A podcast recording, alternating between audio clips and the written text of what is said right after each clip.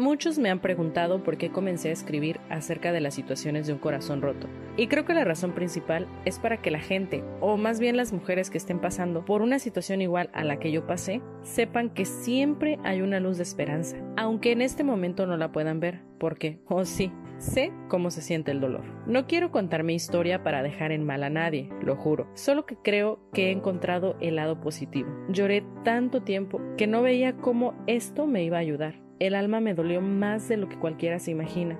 Incluso habían días en los que aparentaba estar bien, pero no era así. Solo quería estar sola y poder llorar. Y aunque muchos amigos y familiares me decían, ya no llores, él ya lo superó, desde mi experiencia, Creo que es bueno llorar, porque liberas lo que sientes por dentro. Si eres como yo, que necesitas hablar y hablar del tema, entonces busca un buen amigo o amiga que no te juzgue, que te escuche y que esté contigo para aliviar tu dolor y secar tus lágrimas. Es bueno llorar, pero no quedarse en el mismo lugar.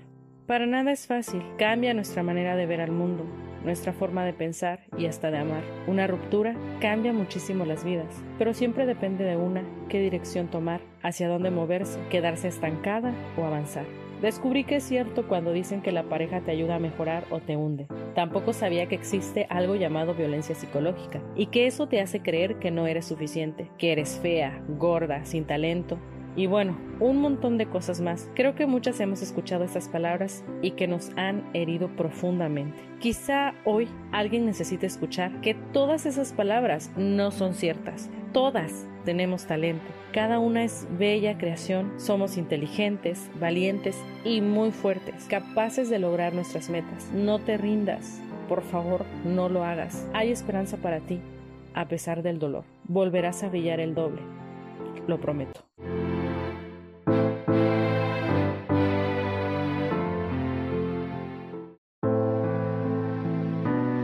Muchos me han preguntado por qué comencé a escribir acerca de las situaciones de un corazón roto. Y creo que la razón principal es para que la gente, o más bien las mujeres que estén pasando por una situación igual a la que yo pasé, sepan que siempre hay una luz de esperanza, aunque en este momento no la puedan ver, porque, oh sí, sé cómo se siente el dolor. No quiero contar mi historia para dejar en mal a nadie, lo juro, solo que creo que he encontrado el lado positivo. Lloré tanto tiempo que no veía cómo esto me iba a ayudar el alma me dolió más de lo que cualquiera se imagina.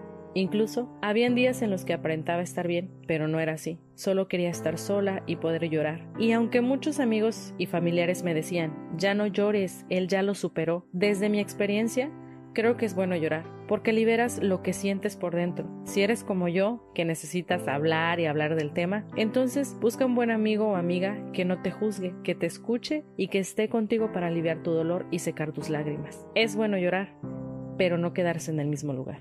Para nada es fácil, cambia nuestra manera de ver al mundo, nuestra forma de pensar y hasta de amar. Una ruptura cambia muchísimo las vidas, pero siempre depende de una qué dirección tomar, hacia dónde moverse, quedarse estancada o avanzar. Descubrí que es cierto cuando dicen que la pareja te ayuda a mejorar o te hunde. Tampoco sabía que existe algo llamado violencia psicológica y que eso te hace creer que no eres suficiente, que eres fea, gorda, sin talento, y bueno, un montón de cosas más. Creo que muchas hemos escuchado estas palabras y que nos han herido profundamente. Quizá hoy alguien necesite escuchar que todas esas palabras no son ciertas. Todas tenemos talento. Cada una es bella creación. Somos inteligentes, valientes y muy fuertes, capaces de lograr nuestras metas. No te rindas. Por favor, no lo hagas. Hay esperanza para ti, a pesar del dolor. Volverás a brillar el doble. Lo prometo.